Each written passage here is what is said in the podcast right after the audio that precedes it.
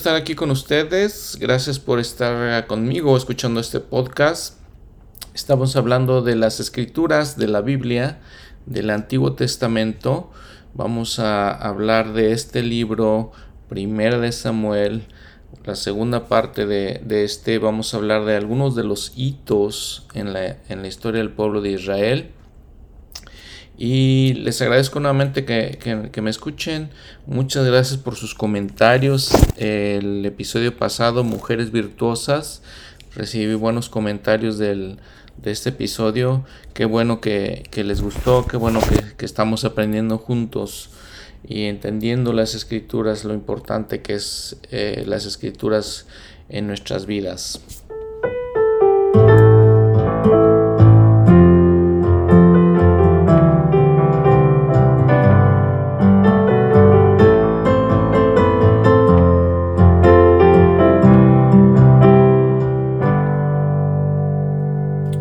Entonces eh, en el capítulo 8 de Samuel encontramos ya a Samuel envejecido, eh, dice el versículo 1, y puso a sus hijos como jueces de Israel, jueces sobre Israel. Dice que sus dos hijos eran Joel y Abías, y eran jueces en Berseba, pero dice que sus hijos no anduvieron por los caminos de su padre, aceptaban sobornos, permitiendo la justicia.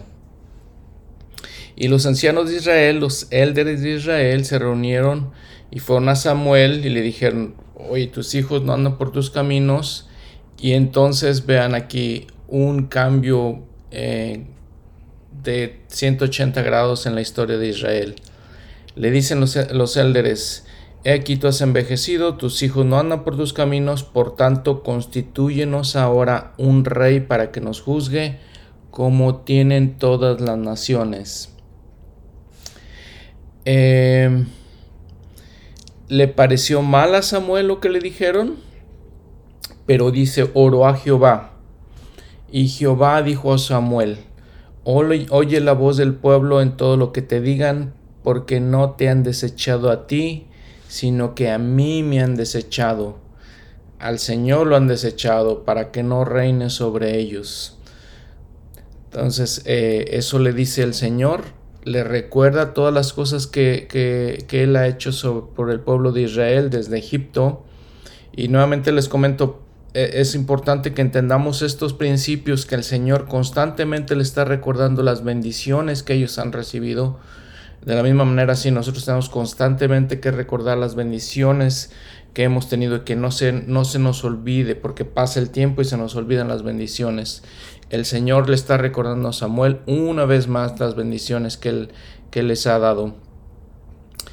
Y le dice que está bien que pongan un rey, eh, lo están desechando a él mismo, Recuerden en Deuteronomio 17:4 algunas cosas que el Señor ya había eh, previsto que es que el, pueblo de Israel quería. Una de estas les digo es tener un rey, como todas las otras naciones, Deuteronomio 17. Y les dice, recuerden en ese capítulo 17, que lo importante este, es que ese líder, ese rey, no se olvidara de Dios, que estudiara las escrituras cada día. Vean qué interesante lo que le dice el Señor acá, allá en Deuteronomio, que ese rey estudie las escrituras cada día, que no se enorgullezca en su, enorgullezca en su corazón, que no se multipliquen riquezas, en esposas, y que, que, no, que no haga ese tipo de cosas y entonces pueda ser un rey justo. Sin embargo, entonces Samuel regresa con, los, con los de Israel y les dice, ok, si quieren un rey, piensen en estas cosas. En los siguientes versículos le dice, piensen, número uno, va a tomar de sus tierras, les va a pedir de sus tierras, les va a pedir un impuesto, dice diezmo en el versículo 15. Dice en el versículo 12, por ejemplo, que en el 11, 12, dice, por ejemplo, va a tomar a sus hijos de ellos y los va a tener como siervos de él.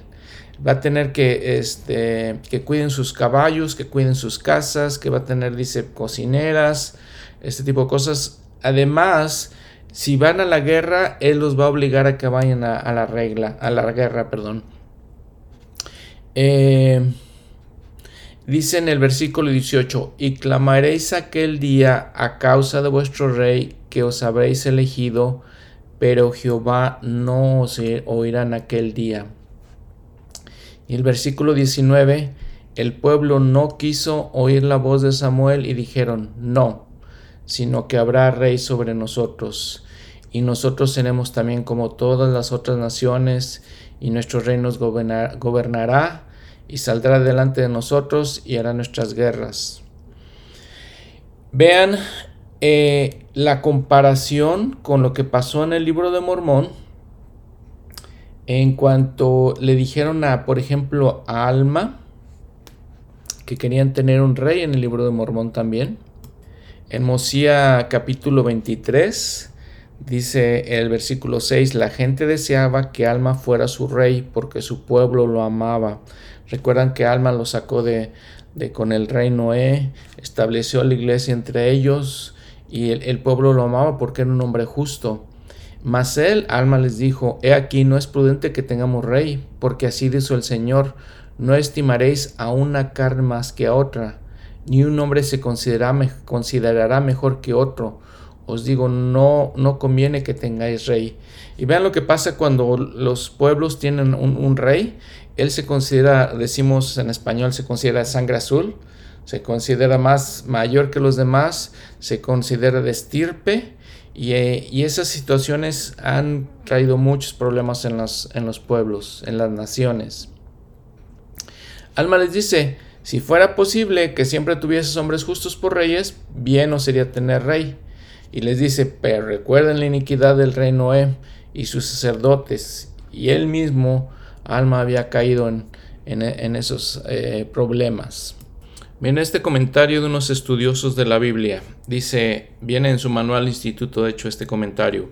El pueblo de Israel atribuyó la causa de la, de la opresión y aflicción que había sufrido en ritmo creciente durante el mandato de los jueces a su propia constitución política, expresaron el deseo de tener un rey, como todas las naciones paganas, para dirigir sus guerras y vencer a sus enemigos. Aunque el deseo que había existido en la nación desde los tiempos de Gedeón de ser gobernados por un rey, no era en sí mismo diferente al llamado de Israel a ser el reino de Dios. La razón por la que ahora deseaban esto se basaba en un sentimiento equivocado y hostil hacia Dios. Recuerdan que cuando Gedeón era, era juez, también lo que querían que fuera su rey. Eh, esta vez, dice, dice, este comentario, pues tenía un, sentimiento erróneo hacia Dios, eh, como que Dios no los iba a proteger, no confiaban en Él, no tenían fe en Él. Continuó con esta cita, la fuente de todos los males y desgracias que había sufrido Israel se encontraba en la apostasía de la nación y en su coqueteo con los dioses de los paganos. En consecuencia, su obstinación en la idea de desear un rey, a pesar de las advertencias de Samuel, fue un rechazo real de la soberanía de Jehová, siendo que él siempre había manifestado su pueblo como, se había manifestado su pueblo como su rey, librándonos del poder de sus enemigos tan pronto como se volvían a Él en sencilla penitencia de corazón. Eh, otro comentario que hace eh, el de Bruce R. McConkie dice, el sistema del gobierno monárquico mismo, no importa cuán talentoso o noble sea el individuo que ocupa el trono, no es la, la mejor forma de gobierno no es un sistema que tenga como interés instintivo y automático la búsqueda de los mejores intereses del pueblo. Es inherente a la naturaleza de aún los mejores sistemas monárquicos que los privilegios especiales y la adulación dudosa se amontonen sobre la clase gobernante. Cierto es que el Señor en algunas ocasiones en la era precristiana dirigió un sistema teocrático, justo mediante reyes, pero no ha existido entre los hombres por más de dos mil años un sistema monárquico así aprobado. Un sistema así, en el cual el rey es el representante del Señor, sigue el modelo del verdadero reino de Dios y es un gobierno apropiado. Pero en el momento en que un rey inicuo sube al trono, las bendiciones y libertades de tal sistema perecen. Tal como dijo el rey Mosía, por motivo de que no todos los hombres son justos, no es prudente que tengáis un rey o reyes para que os gobiernen. Pues he aquí, cuánta iniquidad puede un rey malo causar que se cometa. Sí, cuán grande es de destrucción. En tanto que esperan el día en el que Él reinará nuevamente, porque ese es su derecho, los santos están obligados, obligados a sujetarse a los poderes que existen. Cierro la cita del Elder McConkie. Eh, pues sí, y eh, los reyes causan bastantes problemas en, el, en, en los pueblos.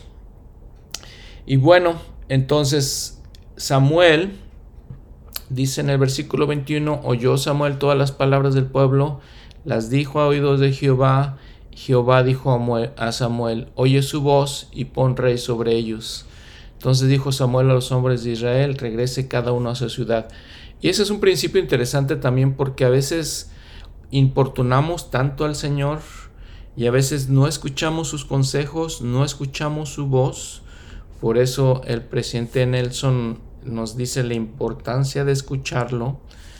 Cuando no lo escuchamos, lo importunamos tanto y yo creo que el Señor dice, bueno, ya les dije lo que tienen que hacer, eh, no sean necios, eh, que es lo que estaba haciendo el pueblo de Israel, siendo necios, que querían a fuerza un rey. Entonces le dice Samuel, ok, ponles un rey. Eso es lo que ustedes quieren, eso es lo que les, les vamos a dar. Y pienso que decía el Señor, aténganse las consecuencias, ¿no? Y dice entonces el capítulo 9, había un hombre de Benjamín, de la tribu de Benjamín, hombre valeroso, el cual se llamaba Cis, hijo de Abiel, hijo de Seror, hijo de Becorat, hijo de un hombre de Benjamín. Y él tenía un hijo que se llamaba Saúl, joven apuesto. Entre los hijos de Israel no habría otro más apuesto que él de hombros, arriba, eh, de hombros arriba era más alto que cualquiera del pueblo. Qué interesante. Este, este hombre, em, hombre Saúl joven, ¿verdad? El más guapo, dice, el más alto entre el pueblo de Israel. Y nos cuenta la historia de, de unas asnas que se habían perdido de su padre. Y que dice que él salió a buscarlas a las regiones montañosas de Efraín andaba con su criado y no las encontraban. No encontraban estas asnas. Entonces dice, le dice a su criado, oye, vayamos a, a, buscar al vidente para que nos diga dónde están. Al vidente Samuel, al profeta Samuel. Y vamos a ver qué es, qué es lo interesante que nos habla de esto. Y vean, entonces lo andan buscando en el, en el versículo 8. Este, le dice a su siervo Saúl, vamos a buscarlo. Y dice, por ejemplo, el versículo 9. Antiguamente en Israel, cualquiera que iba a consultar a Dios decía así, venid y vamos a ver al vidente, porque al que hoy se le llama profeta, antes se le llamaba vidente. Es una explicación que da un poco contraria a lo que nos dice en, en el libro de Mormón, por ejemplo, nos dice en Mosía 8 del 17, eh, perdón, del 15 al 17, vamos, vamos a ver lo que, lo que dicen estos, en estos versículos en cuanto al vidente y al profeta. Dice Mosía 8, 15 al 17, y dijo el rey que un vidente es mayor que un profeta. Y Amón dijo que un vidente es también revelador y profeta, y que no hay mayor don que un hombre pueda tener a menos que posea el poder de Dios, que nadie puede tener, sin embargo el hombre puede recibir gran poder de Dios. Mas un vidente puede saber de cosas que han pasado, también de cosas futuras, y por este medio todas las cosas serán reveladas, o mejor dicho, las cosas secretas serán manifestadas, y las cosas ocultas saldrán a luz y lo que no ha sabido ellos lo darán a conocer y también manifestarán cosas que de otra manera no se podrían saber. Entonces en Mosía nos habla de, de la diferencia entre, entre un, vidente y un profeta. Es lo que está hablando Amón cuando está hablando con el, con el rey Limi. Entonces, este, la Biblia dice un poquito diferente. Pero bueno, entonces ellos están buscando a Samuel. Eh, y Samuel no lo encuentran, pero dice que en el versículo 14 eh, que encontraron a Samuel. Y en el 15 dice que un día antes de la llegada de Saúl, Jehová había revelado al oído de Samuel diciendo, Mañana a esta misma hora yo enviaré, yo enviaré a ti un hombre de la tierra de Benjamín, al que ungirás como príncipe sobre mi pueblo Israel, y él salvará a mi pueblo de manos de los filisteos, pues yo he visto a mi pueblo por cuanto su clamor ha llegado hasta mí. Normalmente les digo, el, eh, el pueblo está pidiendo un rey al Señor, el Señor dice, no, eso no, no es mi consejo para ustedes, pero les, voy a dar el rey como ustedes quieren.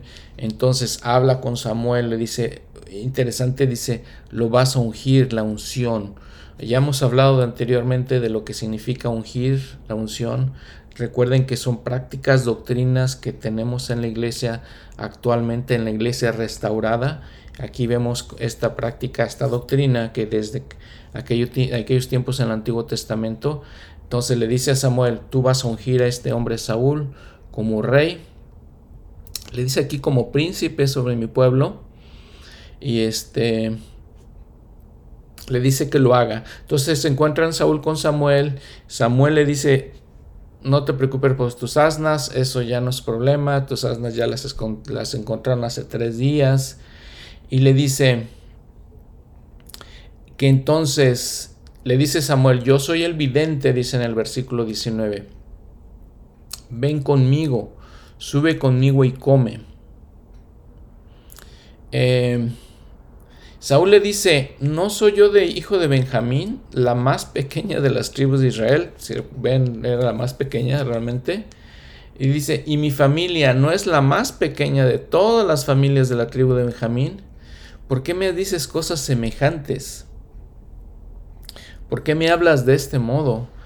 Eh, y Samuel dice, tomó, tomó a Saúl a su, a su criado, los llevó a comer y dice en el capítulo 10, tomando entonces Samuel un frasco de aceite, otra vez la unción, aceite consagrado que usamos ahora mismo en la iglesia para bendecir a los enfermos, Dice, tomó entonces Samuel un frasco de aceite, lo derramó sobre la cabeza de Saúl, lo besó y le dijo, no te ha ungido Jehová como príncipe sobre su heredad.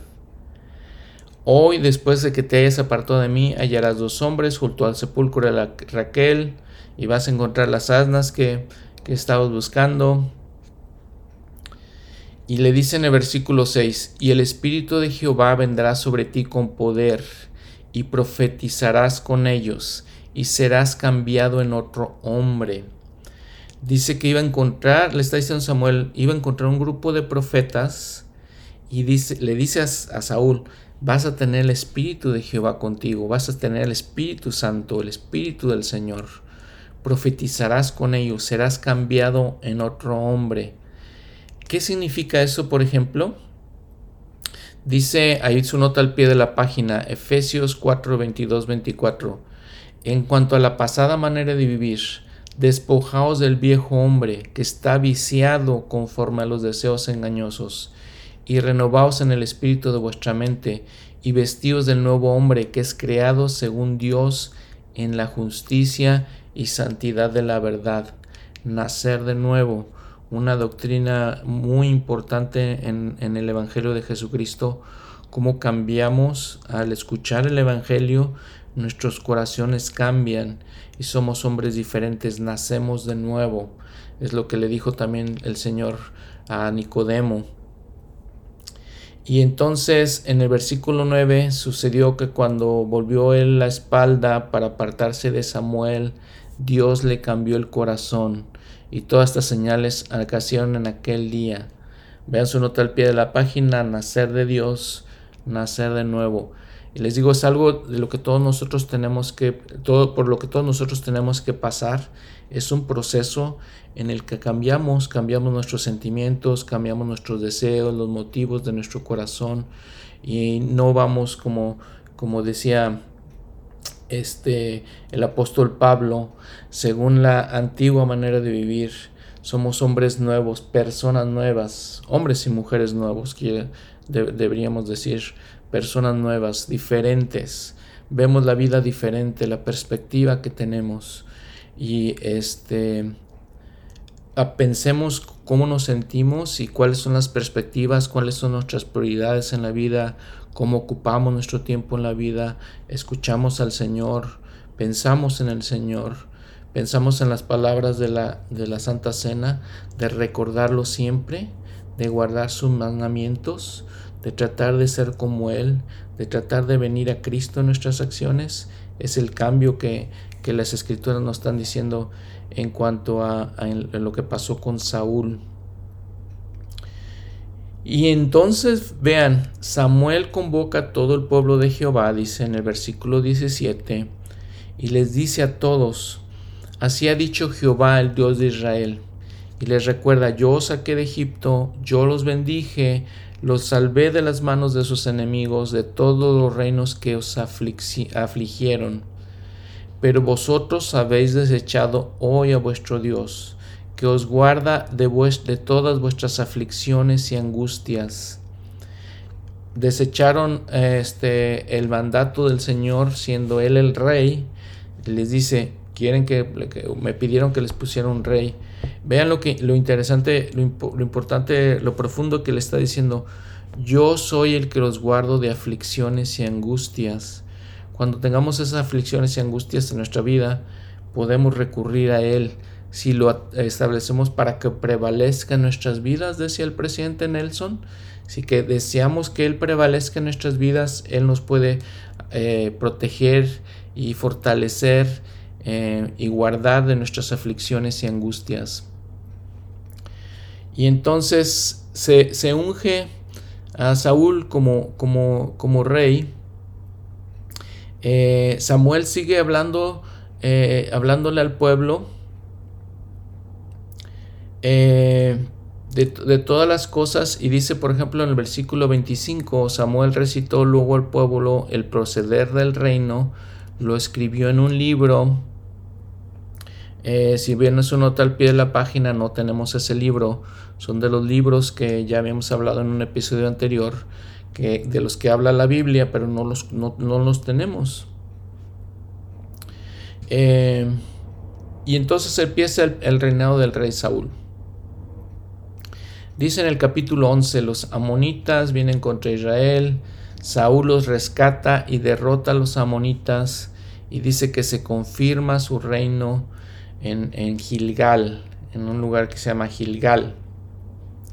En versículo 15 de ese capítulo 11, y fue todo el pueblo a Gilgal, e invistieron allí a Saúl como rey delante de Jehová en Gilgal.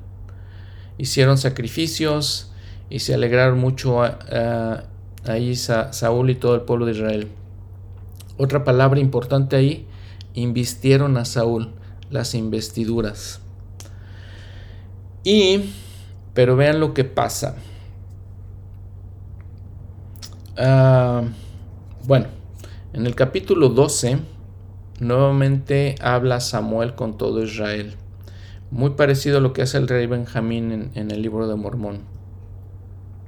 Les dice Samuel, ya soy viejo, lleno de canas, y les dice, ¿alguna vez han visto que he tomado ventaja de mi posición como, como líder de, de Israel, como profeta de Israel? Díganme si es así. Si alguna vez han visto que he hecho algo malo. Y, y dijo, este, cuando les, les, nuevamente les dice, eh, todas las bendiciones que el Señor les da cuando los saca de Israel, cuando establece a Moisés y Aarón, le dice eh, que el, pueblo de Israel estaba angustiado por las cargas que tenían en Egipto y el Señor llamó a Moisés y Aarón para sacarlos de Egipto Y dice versículo 9, pero olvidaron el pueblo de Israel, olvidaron a su Dios y tuvieron problemas. En el versículo 10 dice, clamaron a Jehová y dijeron, hemos pecado. El pueblo de Israel, eh, Samuel está diciendo al pueblo de Israel que eso es lo que habían hecho. Y entonces, por ejemplo, en el versículo 11 dice, Jehová envió a Jehová, la Vedán, a Jefté, ¿recuerdan? Uno de los jueces, para, para salvarlos. Y dice en el versículo 13, Ahora pues, he aquí el rey que habéis elegido, el cual pedisteis, ya veis que Jehová ha puesto rey sobre vosotros. Entonces le, recuerda al pueblo de Israel, Samuel le recuerda al pueblo de Israel, a ver, ustedes están pidiendo rey, ya el Señor se los concedió. Aún así les dice en el versículo 14, si teméis a Jehová y le servís y escucháis su voz y no sois rebeldes a la palabra de Jehová, entonces tanto vosotros como el rey que reina sobre vosotros continuaréis yendo en pos de Jehová vuestro Dios. Mas si no escucháis la voz de, Jehová, y si sois rebeldes a las palabras de, de Jehová, la mano de Jehová estará contra vosotros como estuvo contra vuestros padres. Y dice entonces que empezó a haber truenos, lluvia, que todo aquel día y entró, les entró miedo al pueblo de Israel. Y dijeron todo el pueblo a Samuel, ruega por tus siervos a Jehová tu Dios para que no muramos, porque a todos nuestros pecados hemos añadido este mal de pedir un rey para nosotros. Increíble nuestra naturaleza humana, ¿no? les da miedo y entonces confiesan que cometieron un pecado al pedir un rey. Eh, Samuel respondió al pueblo, no temáis, vosotros habéis cometido todo este mal. Vean lo que les dice Samuel. Habéis cometido todo este mal, pero con todo eso no os apartéis de ir en pos de Jehová, sino servid a Jehová con todo vuestro corazón. No os apartéis yendo en vos en pos de las vanidades que no aprovechan ni libran, porque son vanidades. Su nota también al pie de la página se refiere a Mateo 16, 26, cuando el Señor mismo dice, ¿por qué? ¿Qué aprovechará el hombre si ganare todo el mundo y perdiere su alma? ¿O qué recompensa dará el hombre por su alma? Entonces, eh, aplicación también para nosotros, una reflexión ahí. ¿Por qué vamos en cuestión de las vanidades? Eh, las vanidades son vanas, no, no eh, vamos y a veces utilizamos toda nuestra vida en pos de las riquezas, en pos de las cosas que no tienen valor, que son muertas, dicen las escrituras. En su guía de estudio de las escrituras dice, se refiere a lo que es vanidad, vano, es falsedad o engaño, orgullo. Los vocablos vano y vanidad también pueden significar estar vacío o no tener valor. Y algunas escrituras que nos viene ahí, habla por ejemplo del, edificio, el vasto y espacioso edificio que vio Nefi, representa las vanas ilusiones y el orgullo. Nada más noten las palabras que usa, son ilusiones, son falsedades cuando vamos tras esas vanidades. En alma, por ejemplo, ¿persistiréis aún en poner vuestros corazones en las vanidades del mundo? Pregunta. No busquéis no busques las vanidades de este mundo porque no las puedes llevar contigo. A veces en, una cuestión personal, a veces veo ciertas situaciones en, la vida y ciertas cosas que parecen atrayentes, placenteras, y, pero de pronto llega un sentimiento a mi corazón.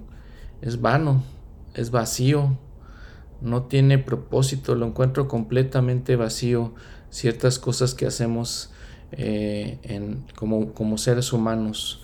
Entonces ahí Samuel les está diciendo, no vayas en pos de las vanidades, le está diciendo el pueblo de Israel. Y este les dice, les recuerda porque en el versículo 22, porque Jehová ha querido haceros pueblo suyo.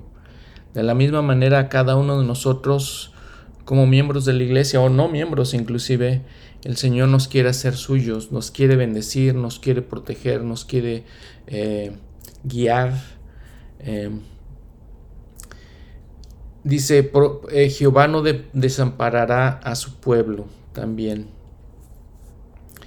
En el versículo 23, así que, en cuanto a mí, lejos esté de mí que peque yo contra Jehová, cesando de rogar por vosotros. Antes bien, yo os enseñaré el camino bueno y recto.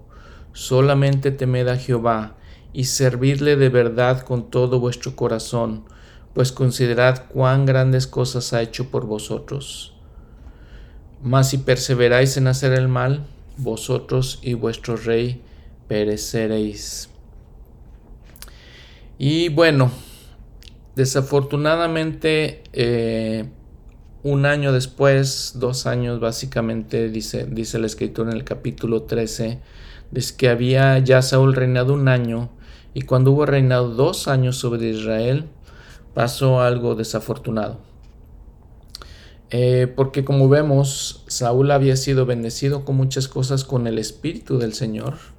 Eh, era un hombre de buena presencia, guapo, inclusive dice la Escritura, y sin embargo comete un error, un error grave realmente.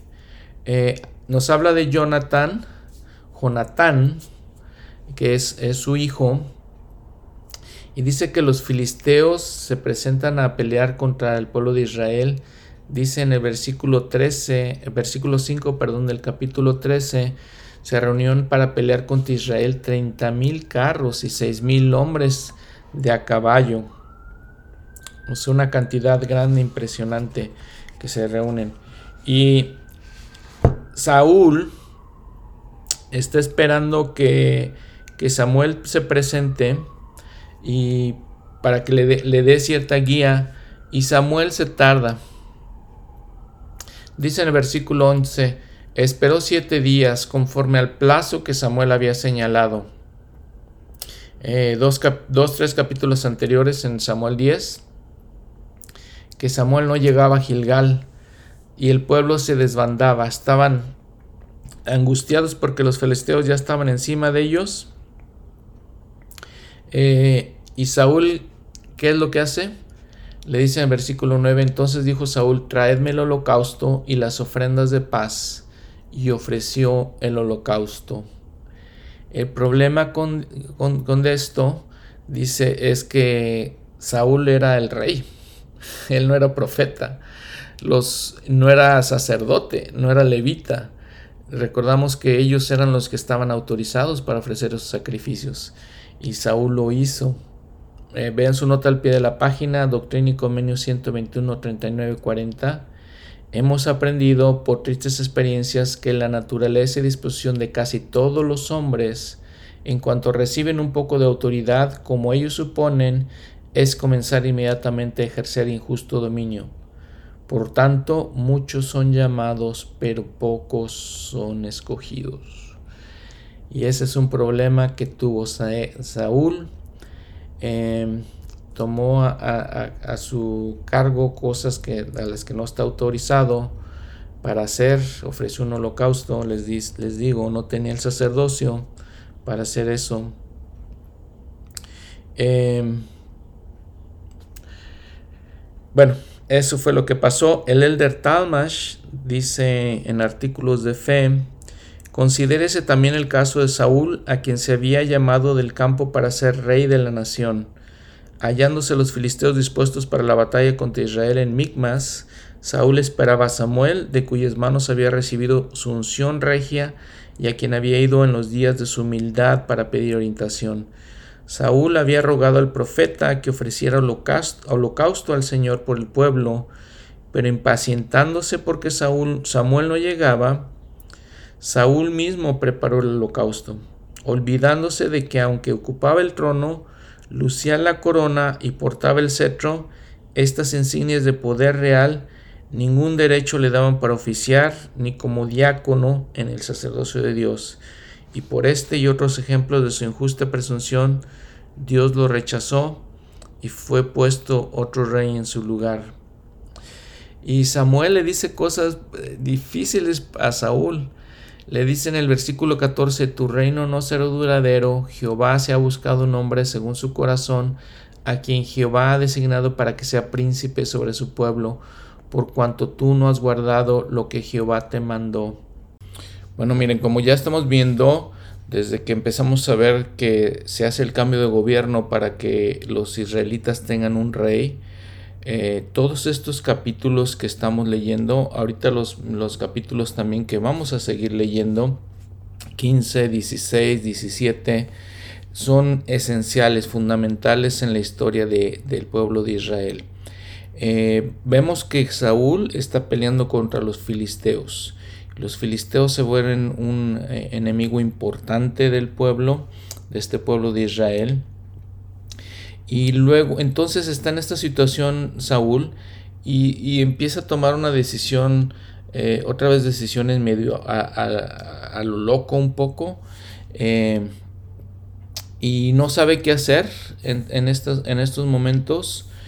Y, su hijo Jonathan, Jonathan, perdón, em, tiene una idea. Y vean la fe que tiene, que tiene este joven, hijo de Saúl.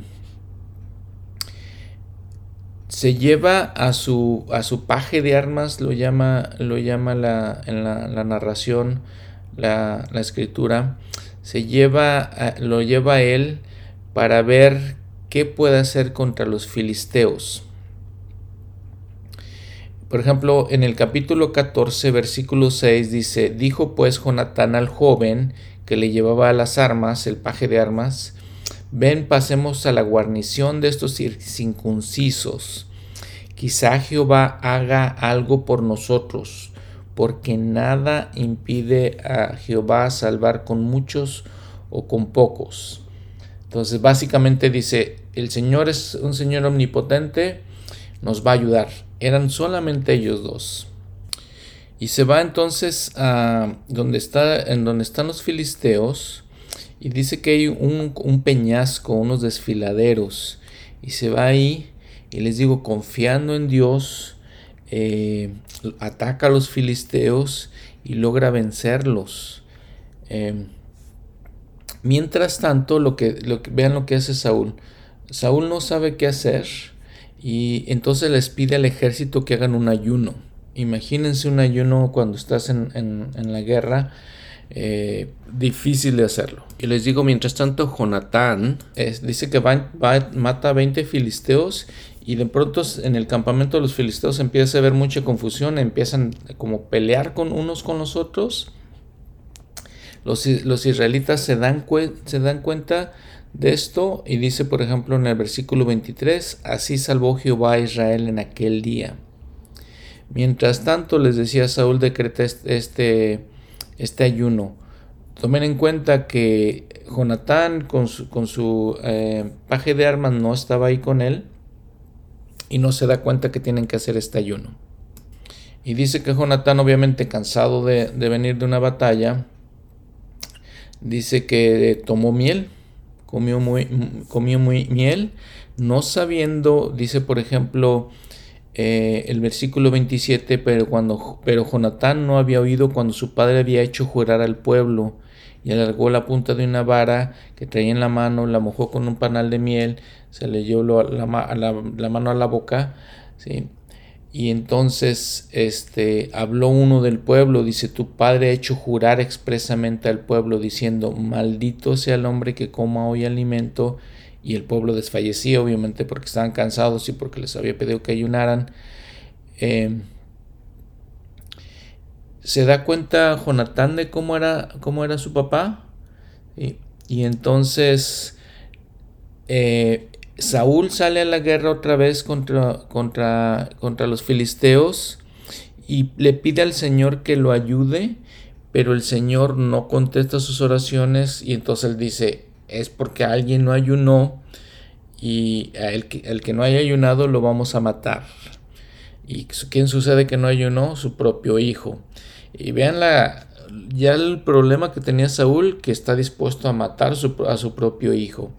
Sin embargo, si leen la historia, el pueblo, sabiendo que Jonatán era el que había eh, este, dispersado a los filisteos, sabiendo lo que habían hecho por ellos, dice, no, no lo hagas. Y bueno, pues entonces Saúl le perdona la vida a su, a su propio hijo Jonatán. Vean, por ejemplo, que en el, en el, versículo 47 em, dice, Saúl tomó posesión del reino sobre Israel e hizo la guerra contra todos sus enemigos, eh, mató a varios, varias de las naciones que estaban alrededor del pueblo de Israel.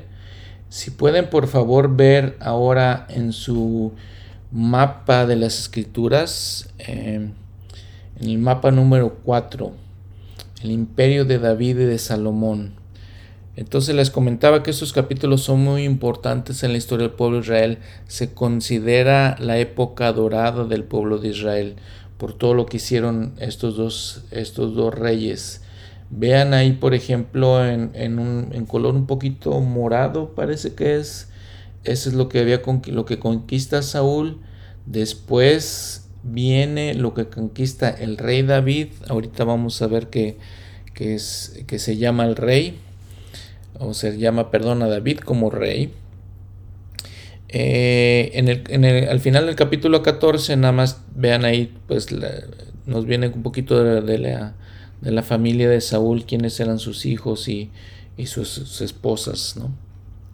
Bueno, y vean el, el capítulo 15.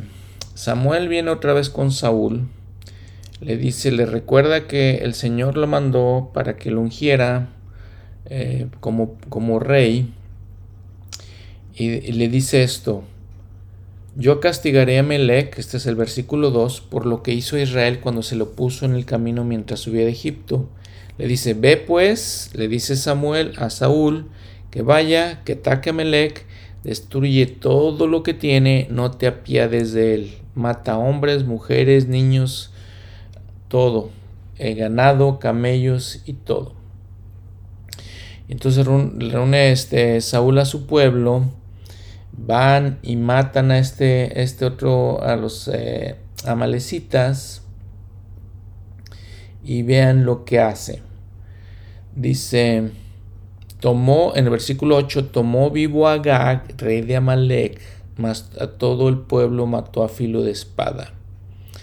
Y ellos perdonaron a Gag y a lo mejor de las ovejas y del ganado mayor, todas las cosas perdonaron. Y cuando ya les había dicho el Señor, cuando Samuel le había dicho a él, no perdones nada, mata todo. Y dice en el versículo 10, vino la palabra de Jehová a Samuel diciendo, me pesa haber puesto a Saúl como rey Vean lo que dice su nota al pie la página que dice la traducción de José Smith. Haber puesto a Saúl como rey y él no se arrepiente de haber pecado. O sea, el Señor, ya, ya lo hemos platicado, no tiene esos sentimientos de que se equivoca, se arrepiente de haber puesto a, Saúl como rey, sino que, se, que le dice Samuel que más bien eh, Saúl no se arrepiente y dice, se apesadumbró Samuel y clamó a Jehová toda aquella noche, se apesadumbró por Saúl, por cómo ya estaba volviendo Saúl. Dice, se madrugó, de mañana Samuel, fue a encontrar a Saúl y Saúl le dijo, bendito seas tú de Jehová, yo he cumplido la palabra de Jehová. Este es el versículo 13 aquí en este capítulo 15. Y Samuel le reclama, ¿qué es lo que has hecho? ¿Por qué has hecho esto? No te dije que exterminaras todo, todo este, el ser vivo en el, en el pueblo de los amalecitas. Dice, estoy escuchando ovejas, estoy escuchando el bramido de bueyes. Y dice, Saúl respondió, de Amalek los han traído. O sea, él está echando la culpa al pueblo. Saúl está diciendo, el pueblo os perdonó, ¿sí? Lo demás lo destruimos por completo, pero el pueblo fue, fue el que perdonó y que guardó estas ovejas. Interesante que él como rey, vean como líder, hace lo que no deben hacer los líderes, le echa la culpa al pueblo, no toma responsabilidad él sobre esta situación. Samuel le dice en el versículo 16, déjame decirte lo que, lo que me está diciendo Jehová aunque eras pequeño ante tus propios ojos, no has sido hecho cabeza de las tribus de Israel, y Jehová te ha ungido como rey sobre Israel. Recuerdan que Saúl le había dicho a, Samuel, ¿por qué voy a ser yo rey? Yo vengo de una, de una, pequeña tribu y de una pequeña familia, no debo ser el rey. Y aquí Samuel está recordando, el Señor te ha ungido como rey, aunque venías de, de una familia muy pequeña. Y te dio una misión el Señor, le dice Samuel. Ve y destruye a los pecadores de Amalek, a los pecadores, vean eso, ¿no? Y hazle guerras hasta que los acabes. Le dice, ¿por qué no obedeciste lo, lo, que te dijo el Señor? Sino que te has lanzado sobre el botín, has hecho, has hecho lo malo ante los ojos de, de Jehová. Saúl le, le responde, antes bien he obedecido la voz de Jehová y fui a la misión que Jehová me envió. Y he traído a Gag, rey de Amalek, y he destruido a los amalecitas. Y otra vez culpa al pueblo. El pueblo tomó de los botín de las ovejas y las vacas. Las, y las tomó para sacrificarlas a Jehová. Ese es su pretexto que dice Saúl. Que el pueblo tomó a las vacas y todo eso para sacrificarlos al Señor. Y vean, esta es una de las, de las grandes lecciones del Antiguo Testamento, de las grandes cosas que aprendemos en el Antiguo Testamento. Le dice Samuel, ¿acaso se complace Jehová tanto en los holocaustos y en los sacrificios como en la obediencia a las palabras de Jehová? Ciertamente el obedecer es mejor que los sacrificios. Bueno, déjame ver unos comentarios de, por ejemplo, el Elder Hales. Dice, la mayor, parte, la mayor parte del tiempo, la mayoría de las veces, no es la desobediencia total la que nos causa problemas. Más bien es la obediencia selectiva. La obediencia selectiva es cuando empujamos los límites de lo que sabemos que es correcto, podemos reconocer lo que debemos hacer para ser obedientes, pero seleccionamos solamente la parte de una parte de lo que se nos ha mandado. Tenemos una obediencia selectiva, cierto, cierro la cita. El presidente Monson dijo, a una, una, generación que estaba fundamentada en la tradición de los sacrificios animales, el Señor declaró por medio de Samuel, obedecer es mejor que los sacrificios, los profetas antiguos y modernos han sabido que la fuerza, la fortaleza que viene a través de la obediencia. Piensen en lo que dijo Nefi. Iré y haré lo que el Señor me ha mandado. Bueno, y vean lo que sigue diciendo Samuel. Versículo 23. Porque como pecado de adivinación es la rebelión, y como iniquidad e idolatría la obstinación por cuanto tú desechaste la palabra de Jehová, Él también te ha desechado para que no seas rey. Vean lo que dice el Elder Holland en cuanto a esto. Porque eh, dice, ¿por qué es la rebelión o la obstinación o la desobediencia a nuestras ordenanzas igual que la adivinación? Porque la rebelión manda un mensaje de cómo está nuestra lealtad y nuestro entendimiento de cómo es Dios y lo que realmente quiere. Saúl, que entendió el método, pero no el significado del sacrificio, y los santos de los últimos días que van a la reunión sacramental, pero que no son misericordiosos, no son pacientes, no perdonan, ¿sí? No son mucho mejores que el idólatra o que el adivinador. Solamente van, hacen las cosas, este, de las ordenanzas, sin hacerlas con, eh, sin tener ninguna lealtad o ningún entendimiento de las, razones, de las razones por las cuales esas ordenanzas son establecidas, los cuales son obediencia, gentileza, eh, longanimidad, y buscar el perdón de los pecados. Las ordenanzas que se hacen en error y son alteradas son la marca significativa de una sacerdocio apóstata y de una nación idólatra.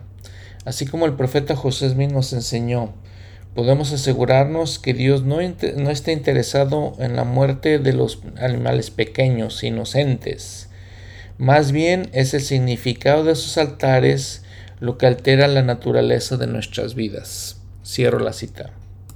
Sí, fíjense, semejanza de eso, eh, por ejemplo, la ley del diezmo.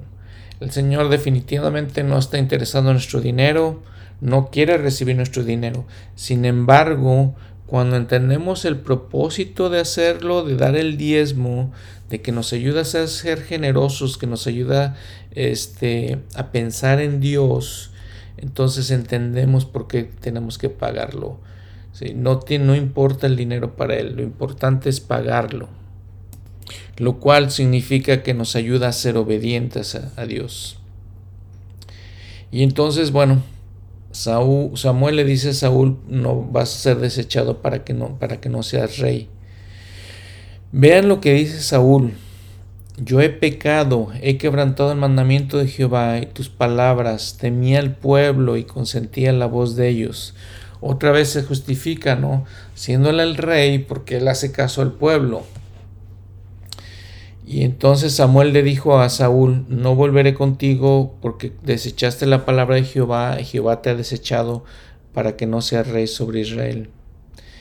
Se, se va Samuel y entonces este se agarra parte del manto Saúl, del manto de Samuel, y se desgarra esa parte del manto. Y vean lo que dice en el versículo 28. Samuel le dijo, Jehová ha desgarrado hoy de ti el reino de Israel, y lo ha dado a un prójimo tuyo mejor que tú. y además el sempiterno de Israel no mentirá ni se arrepentirá. Vean lo que dice, no se arrepiente porque no es un hombre para que se arrepienta. Vean, interesante, ¿no? Que, que a veces vemos las escrituras que no están bien traducidas y aquí no está aclarando eso. No es el Señor un hombre para que se arrepienta. Y él le dijo, yo he pecado, pero te ruego que me honres delante de los ancianos de mi pueblo y delante de Israel, y que vuelvas conmigo para que adore a, a Jehová tu Dios. Saúl le está diciendo a Samuel, he pecado, pero ven para que me des la honra con el pueblo de Israel.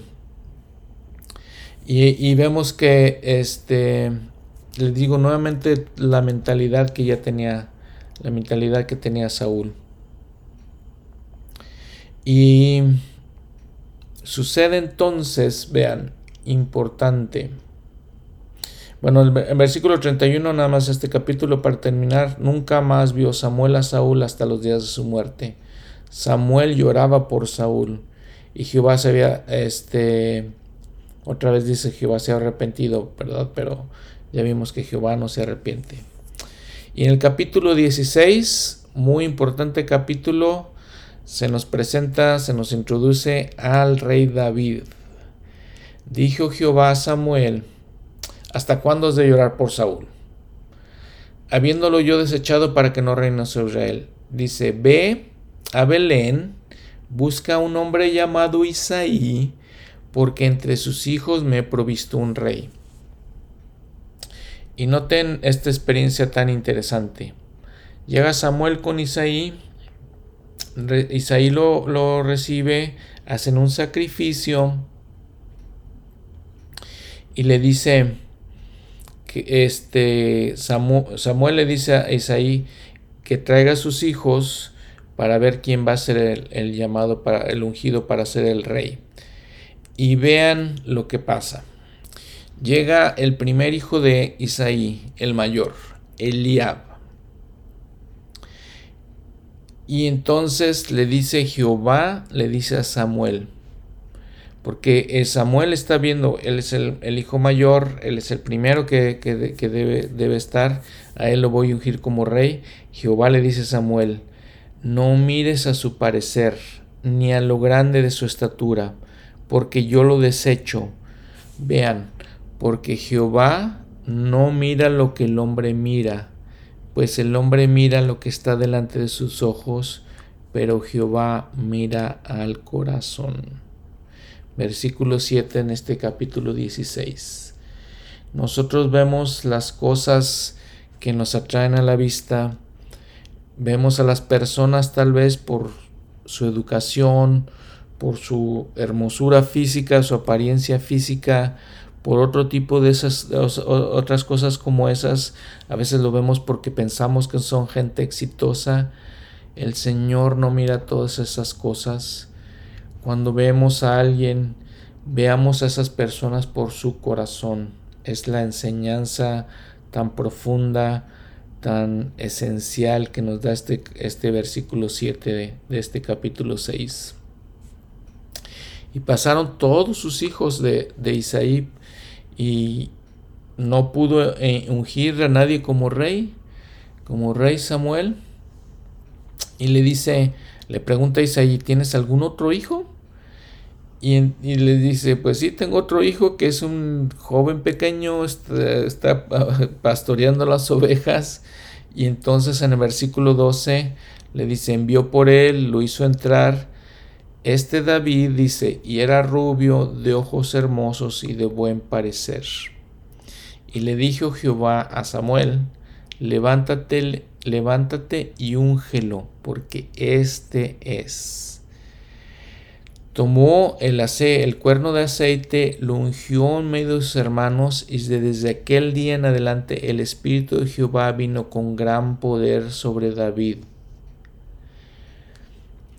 Y Mientras tanto con Saúl el espíritu de Jehová se apartó de Saúl y le atormentaba un espíritu malo de parte de Jehová. Bueno, ese espíritu malo obviamente no, no venía de parte del Señor. La traducción de José Smith dice que no era parte de Jehová ese espíritu. Entonces ese era David, dice rubio hermoso, y el espíritu de Dios estaba con él. El rey David, ahí van a, les, les decía ahí en, su, en el mapa número 2, van a ver todo lo que logró. Eh, fue el rey más importante en la historia de Israel. Y les digo, es la época dorada de, su historia. Y volviendo un poco hacia a Saúl, dice que tenía un espíritu malo. Entonces a alguien se le ocurrió de sus, de sus siervos, de sus criados, dice, alguien se le ocurrió decirle, oye, conozco a este joven que sabe tocar el arpa, es un hijo de Isaí, es valiente, vigoroso y hombre de guerra, prudente en sus palabras y hermoso, y Jehová está con él. Bueno, entonces está hablando de David. Saúl trae a David a estar en su corte y le pide que toque el arpa. Y dice que el arpa era, cuando tocaba David, era lo que calmaba a Saúl. Se sentía mejor, dice en el versículo 23. Y este. Saúl dice que lo amó en el versículo 21. Eh, dice que en el versículo 21 eso. Y en el 22 que David le, dijo a Isaí, le dijo Saúl a Isaí, al papá de David, te ruego que David esté conmigo porque he hallado gracia ante mis ojos. Y entonces empieza esta relación de Saúl con, con David. Y vamos a ver después que también empieza eh, David a ser muy amigo de Jonatán, amigo de eh, hijo de Saúl, perdón. Y continúa la guerra en el capítulo 17. Les, les, sigo, les, les recuerdo que estos son de los capítulos más importantes en la historia de Israel. Continúan la guerra contra los filisteos. Se congregaron en Soco, en un lugar que se llama Soco. Y dice, los filisteos estaban de un lado, los israelitas estaban del otro lado del monte. Y salió un paladín del campamento. El versículo 4, el campamento de los filisteos, salió un paladín, se llamaba Goliat. Tenía altura de seis codos y un palmo era muy alto y se acostumbraba que a veces eh, ponían a los eh, paladines, dice la escritura, de los dos bandos y peleaban uno contra el otro y así se decidía que, quién ganaba la guerra. Y dice este hombre gigante, ¿no? Dice, dice en los siguientes este, versículos cómo estaba vestidos, vestido, y dice el versículo 8, y se detuvo y dio voces a los escuadrones de Israel, diciéndoles, ¿para qué salís a dar batalla? ¿No soy yo el filisteo y vosotros los siervos de Saúl? escoged entre vosotros un hombre que venga contra mí. Si puede pelear conmigo y me mata, nosotros seremos vuestros siervos. Y si yo puedo más que él y lo mato, vosotros seréis vuestros siervos. Y les dice nuevamente, dice, añadió el, filisteo, oh yo desafío a los escuadrones de Israel, dadme un hombre para que pelee conmigo. Y dice en el versículo 11, sabiendo todo esto, Saúl, todo Israel temblaron y tuvieron gran miedo. Pero va en el versículo 12, David era hijo de Isaí, de en Belén de Judá. Eh, dice que, em, bueno, menciona a David, perdón, y David dice era el menor, tenía tres, tres hijos mayores Isaí, y estaban ahí en la guerra. Él estaba apacentando las ovejas, como, como lo habíamos visto anteriormente también. Em, dice, este filisteo Goliat dice 40 días llegó y sigo, sigo haciendo eso. Noten otra vez el número 40 que se usa mucho en las escrituras. ¿Sí? Y entonces Isaí, por ejemplo, le dice a David, oye, tú estás pastoreando las ovejas, llévale esta comida a tus hermanos, por favor. Entonces David va hacia donde está Saúl, todos los ejércitos están en la, en la batalla así como, como su papá le había mandado. ¿sí? Y entonces, curiosamente, pues deja sus cosas ahí, eh, va y pregunta por sus hermanos a ver si, estaba, si estaban bien. Y entonces, en ese momento, Goliat nuevamente se presenta, eh, habla otra vez, reta a Israel. Y, David oye todas esas cosas. Eh, dice todos los hombres de Israel tenían miedo. Cada uno decía, ¿no habéis visto que el hombre que ha salido se adelanta para provocar a Israel? Al que le mate, el rey le enriquecerá con grandes riquezas, le dará su hija y muchas cosas más, ¿no? Entonces habló David, dice a los que estaban con él, ¿qué harán al hombre que mate a ese filisteo, que quite el oprobio? Porque, vean lo que dice David.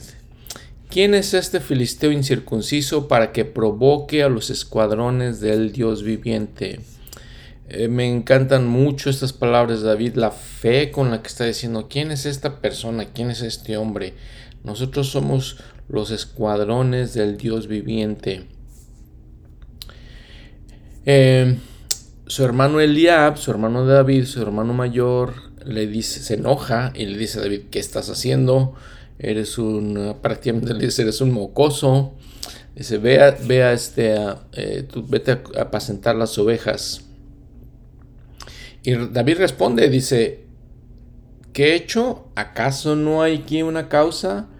Eh, este, se, también le responde a David.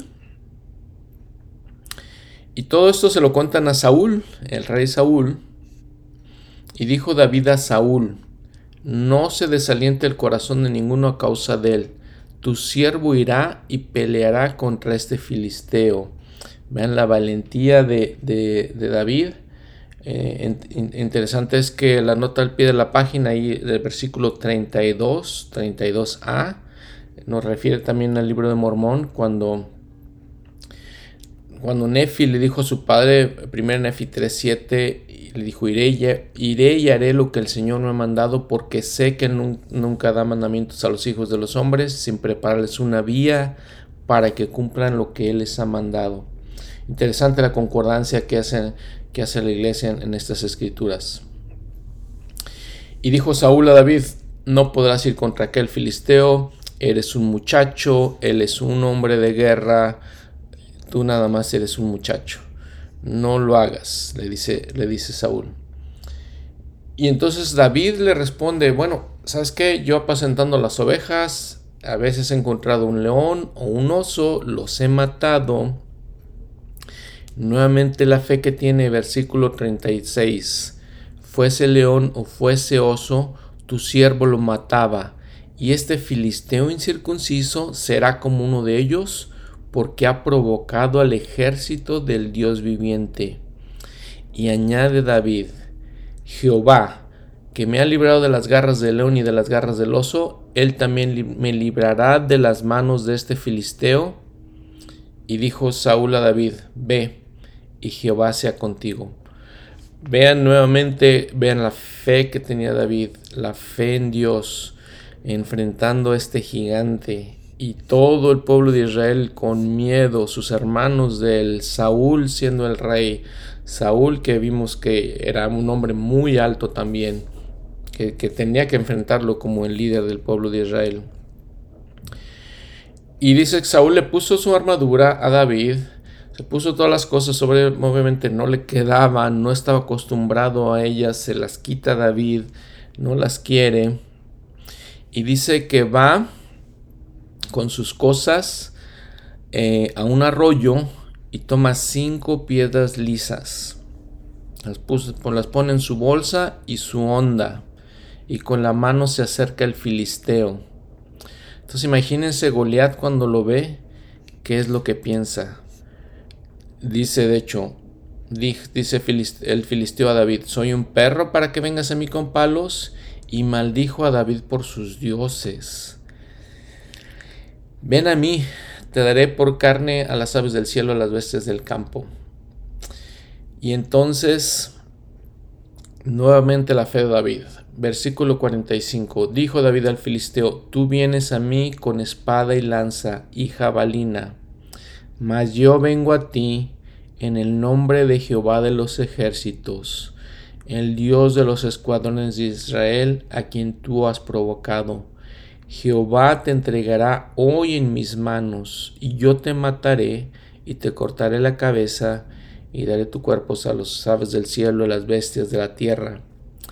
Y sabrá toda la tierra que hay Dios en Israel y sabrá toda esta congregación que Jehová no salva con espada ni con lanza, porque de Jehová es la batalla, Él los entregará en nuestras manos. Qué profundas, qué inspiradoras, qué fuertes, llenas del espíritu de fe estas palabras de David. Y bueno, creo que lo demás de la historia ya lo conocemos. David toma una piedra, con su onda, eh, avienta la piedra hacia Goliat, le pega exactamente en la cabeza.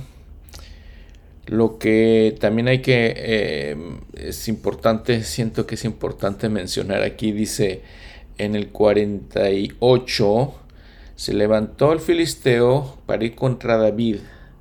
Y nuevamente ven la fe eh, tan impresionante de David. David se dio prisa y corrió a la línea de batalla contra el filisteo. David no se amedrentó, fue a la batalla contra él. Dice entonces nuevamente tomó de su bolsa una piedra, hirió al filisteo en la frente y así lo venció. Y dice que muy parecido a lo que hizo Nefi con Labán, llegó, se acercó David hacia, hacia este hombre Goliat, sacó su espada de él, de la vaina y le cortó la cabeza. Y cuando los filisteos vieron que eh, Goliat había muerto, huyeron corriendo y los persiguieron los, los israelitas y vencieron en esa batalla. Y les digo, muy inspiradora esta, esta historia, que muy, muy impresionante. Te lo llena uno. Espero que ustedes sientan el espíritu de las palabras que usa David, la fe que tenía. Lo llena uno de, fortaleza, de, lo llena uno de fe, de creer en Dios cuando las cosas son, parecen imposibles. Eh, déjenme les cuento lo que, lo, lo que pasa en la historia después lo que pasa en el, por ejemplo, en el capítulo 18 es que Saúl pone a David sobre todos sus ejércitos. Vean el, encabezado del título. Jonatán eh, se empieza a ser muy, muy amigo, muy cercano a David. Ama a David como a sí mismo. Saúl lo pone a David como, como eh, sobre todos sus ejércitos Y lo que pasa entonces es que David dice, es honrado por el pueblo y Saúl siente envidia. David se casa con Mical, una de las hijas de, David. Y lo que pasa con Saúl es que eh, se muere de envidia de David. Y a tal grado que entonces empieza a querer matarlo, de hecho. Vean, por ejemplo, aquí en el capítulo 18, eh, versículo 14, vamos a ver algunos detalles de esto. Vean cómo era David. David se conducía prudentemente en todos sus asuntos, Jehová estaba con él. Viendo Saúl que se portaba tan prudentemente, tenía temor de él. Pero todo Israel y Judá amaban a David. Y este le hacían fiesta a David y entonces Saúl se sentía celoso, eh, le tenía envidia, eh, aunque le da una de sus hijas para que se case con. Con él. Eh, pero les digo, en los siguientes capítulos trata de matar a David. De hecho, usa a Jonatán, su hijo, para tratar de matarlo. Pero como le estaba mencionando, Jonatán se vuelve muy amigo de, David y son muy cercanos el uno al otro. Su esposa también, siendo hija de Saúl y ahora esposa de David, eh, también eh, lo, salva, salva a David. Y, la fe de David de, de no tomar venganza contra Saúl, a pesar de que se da cuenta, tanto por Jonatán como por Mical, su esposa, de que Saúl quiere matarlo, eh, David no, no toma, no tiene rencor contra Saúl. De hecho, lo respeta aún como el rey. Y este lo perdona en, varias cosas. Hasta que huye, ¿no? Huye de, David. Y empieza. Y obviamente con él mucha gente huyen. Con David se va mucha gente. Y empiezan a. a hacer un, un grupo de ellos. ¿sí? Hasta que David eh, se convierte en el rey. Vean, por ejemplo, en el capítulo 24, dice, David ve a Saúl en una cueva y le perdona la vida. Saúl confiesa que David es más justo que él. Es una, historia muy interesante, eh, les, eh, les recomiendo que la lean. Cuando David se encuentra, les voy a hacer unos, unos comentarios nada más, David se encuentra en esta situación con Saúl en la cueva. Dice, vean lo que siente David. Versículo 15 en este capítulo 24. Perdón, versículo 5 en este capítulo 24. Aconteció que después de esto que se turbó el corazón de David porque había cortado la orilla del manto de Saúl no sabía qué hacer David, se, quería defender, al mismo tiempo estaba siendo atacado. Pero vean lo que dice, cuando lo tiene ya en sus manos a Saúl, dice, se turba porque corta la, orilla del manto de Saúl, versículo 6, y dijo a los suyos, Jehová me guarde de hacer tal cosa contra mi Señor, el ungido de Jehová, que yo extienda mi mano contra él, porque es el ungido de Jehová. Vean la grandeza del carácter de David. Lo respeta, aún sabiendo que Saúl ya, ya estaba realmente muy mal, Saúl. Lo, respeta porque él es el rey de Israel, porque él es el ungido de, Jehová. Y entonces lo, perdona. ¿sí? Es, lo que, es lo que hace David. En el versículo 10 dice, He aquí, Hoy han visto tus ojos cómo Jehová te ha puesto hoy en mis manos en la cueva. David diciéndole a Saúl, y me dijeron que te matase, pero te perdoné, porque dije, no extenderé mi mano contra mi Señor, porque él, eh, porque es el ungido de Jehová. Vean lo que dice su nota al pie de la página 10a, misericordia, lo perdona vean una cosa que todos nosotros, cuando alguien nos ofende, Saúl estaba tratando de matar a David, Saúl estaba contra David, pero vean una cosa que cuando alguien nos ofende, les digo, les digo la calidad de humana de David, su calidad como, como persona, su fe en Dios. le dice en el versículo 12, Juzgue Jehová entre tú y yo, y véngueme de ti Jehová, pero mi mano no será contra ti.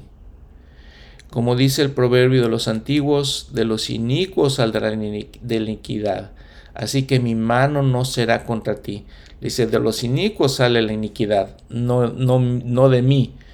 Este, le dice David, y deja el juicio al Señor. Eh, David no está juzgando a Saúl. Él, le dice que el Señor haga lo que es justo. Eh, le dicen, vean, por ejemplo, en el versículo 17, lo que dice Saúl a David. Y dijo a David, más justo eres tú que yo, que me has pagado con bien, habiendo yo pagado con mal. Tú has mostrado hoy que has hecho conmigo bien, pues no me has dado muerte habiéndome puesto Jehová en tus manos. Porque, ¿quién haya su enemigo y lo deje sano y salvo? Jehová te pague con bien lo que en este día has hecho conmigo. Y le, dice, le sigue diciendo a Saúl, entiendo que ciertamente tú has de reinar y que el reino de Israel será establecido en tu mano. Y le, pide que, que, lo, que lo perdone, que le, le, pide júrame que no destruirás mi descendencia después de mí, ni borrarás mi nombre de la casa de mi padre. David se lo jura, se lo jura a Saúl. Em, vean en el versículo, si regresan un poquito al versículo 16, lo que dice Saúl, le dice Saúl, este, habla con David y dice Saúl llora cuando ve la grandeza de David que lo está perdonando. Una, una hermosa enseñanza para recordar cuando tenemos problemas con alguien, cuando alguien se considera nuestro enemigo. Bueno, miren, obviamente en todos estos capítulos hay varias reflexiones que podríamos hacer. Eh, tal vez podríamos primero hablar de el corazón de David.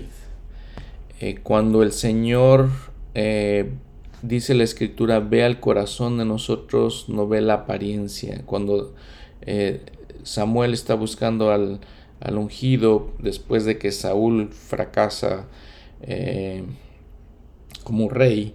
Está buscando al ungido y busca en su mente viendo quién puede ser, puede ser un, buen rey. Eh, el Señor nos da esta muy importante enseñanza de que Él ve al corazón. El de Ashton, por ejemplo, menciona, y abro esta cita, cuando el Señor mide a un individuo, Él no toma una cinta de medir alrededor de su cabeza para determinar su capacidad mental, no mide su, pecho para determinar su, ah, qué tan varonil es, sino que Él mide el corazón como un indicador de la capacidad de esa persona y su potencial para bendecir a otros. ¿Por qué el corazón? Porque el corazón es el sinónimo de todo nuestro, nuestro ser de una persona. Cuando usamos las, frases acerca del corazón para describir la totalidad de una persona, describimos a, alguien como que tiene buen corazón, tiene corazón de oro, tiene un gran corazón. También hablamos de que alguien tiene corazón sabio, que alguien es puro de corazón, deseoso de corazón puede tener, también tal, vez tener un corazón valiente o puede también tener un corazón de piedra, un corazón frío o un corazón egoísta. La medida de nuestros corazones es la medida de nuestro, de ser total, de la, capacidad, la capacidad que tenemos de, hacer cosas. Sí, es como lo usa el Señor, el corazón de una persona describe su esfuerzo para mejorar o a otros, mientras, eh, de acuerdo con las condiciones que él se tiene que enfrentar. Una pregunta que yo les hago a ustedes, sigue diciendo el Elder Ashton, ¿Cómo nos medimos? ¿Sí? Al final de todo, ustedes y yo no seremos solamente medidos por nuestras acciones, pero por los deseos de nuestros corazones.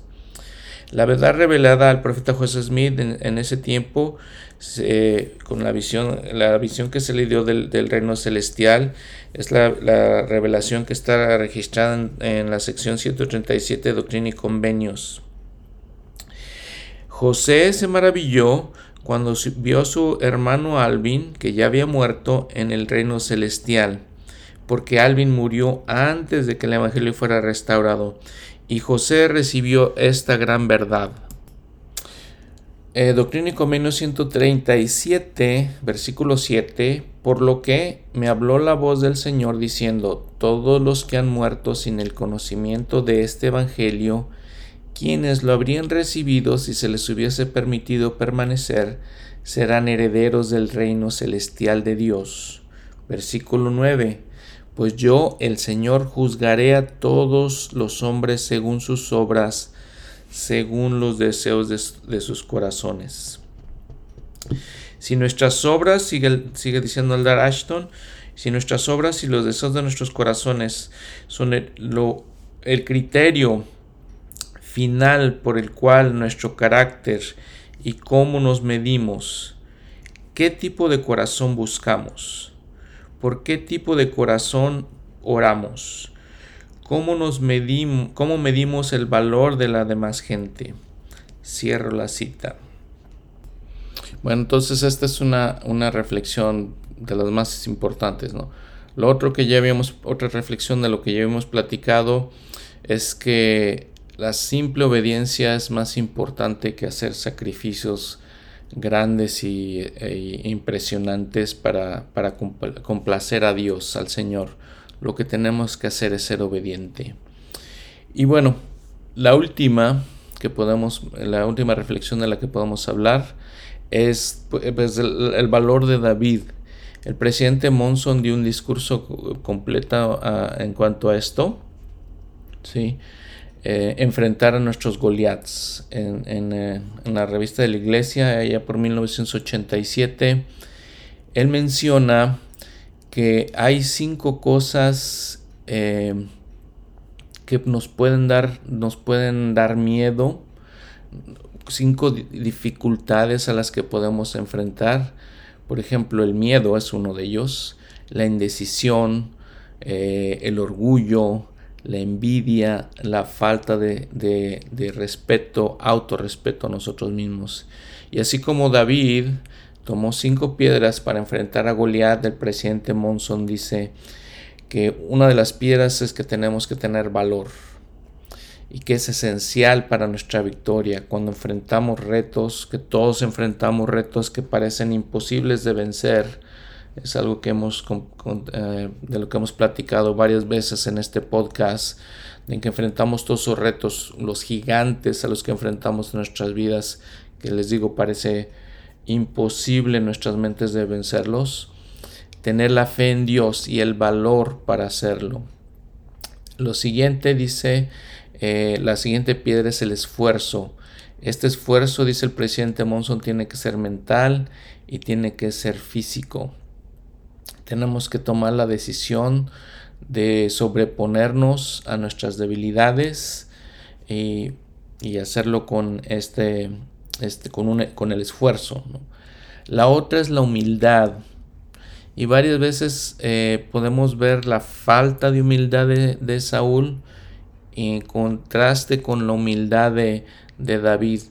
Eh, él sale a pelear contra Goliat no con su propia fuerza, menciona varias veces que el Señor está con él y que viene con la fuerza del Señor y que el Señor está para vencer a sus enemigos.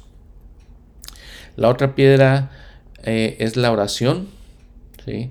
donde dice, el presidente Monzo que debemos recordar y reconocer a ese poder que es más alto que yo, que, que nos exalta. Em, entonces esa es la otra piedra. Finalmente dice el amor al deber. Sí, dice, el deber no es simplemente lo que tenemos que hacer, sino hacerlo cuando tenemos que hacerlo, ya sea que lo que queramos o no.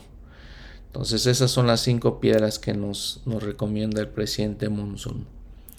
Y les digo, como les he dicho siempre, vean ah, lo hermoso de las escrituras, todos estos personajes. Vemos con tristeza que hay personajes como Saúl, que tuvieron todo, que empezó humildemente su, su recorrido como rey, diciendo, soy de los menores, soy de una tribu muy pequeña, mi familia es muy pequeña, no soy nada, pero después se enorgulleció, se enalteció y este el poder lo venció. Vemos la tristeza de, hombres como él, la tristeza que vimos la vez pasada, el, el, eh, episodio pasado con, con Sansón, igualmente. Sin embargo, vemos el contraste con gente como, como Ana, como Ruth, ahorita como David también. Eh, vemos entonces toda la grandeza, toda eh, la gama de personajes en las escrituras que si reflexionamos en ellos, estudiamos con cuidado sus vidas, hay muchas cosas que aprender para usarlas nosotros mismos en nuestra, en nuestra vida. Hay Goliaths que tenemos que vencer. El, el, presidente Nelson lo comparó con montañas a las que tenemos que vencer y que no podemos sin, sin tener esa fe en Dios la confianza eh, en Él eh, para hacer su voluntad. A veces como el, como el hombre eh, que le pidió al Señor un milagro para su hijo y el Señor Jesucristo le pregunta, ¿tienes fe? Y este, este hombre le dice, si tengo fe en, en ti Señor, aumenta mi falta de fe. A veces estamos así, no tenemos creemos que no tenemos la, la suficiente fe para vencer nuestros Goliaths, para vencer las montañas que están en nuestro camino, los retos que tenemos que enfrentar. Pero creo que si tenemos estos, estos eh, virtudes de ser humildes, de orar, de hacer nuestro, nuestro esfuerzo lo que más podemos, de tener el valor el Señor nos va a ayudar con todas esas cosas con las que nosotros no podemos. Gracias por escuchar este, este podcast nuevamente, estas hermosas este, historias inspiradoras, les digo, ah, personalmente aumentan mi fe, aumentan mi testimonio en Dios y, y, son cosas que, que llenan mi corazón, llenan mi espíritu y me fortalecen eh, para seguir adelante. Ojalá que ustedes se sientan igual. Sí, nos vemos entonces la próxima semana. Gracias por, por este, su atención con la historia más del rey David. Eh, les digo la época de oro del pueblo de Israel. Si ven ahí su mapa, les decía número 4, ven todo lo que conquistó Saúl, luego todo lo que conquistó David y David es uno de los personajes más importantes en la historia del pueblo de Israel, junto con Moisés, junto con Abraham. Y el Señor Jesucristo eh, desciende de este rey. Eh, sabemos que Él debería ser el rey cuando, cuando está Él en la tierra, por, por ser descendiente de este David. Bueno, que tengan una buena semana, que esté muy bien, hasta luego, muchas gracias.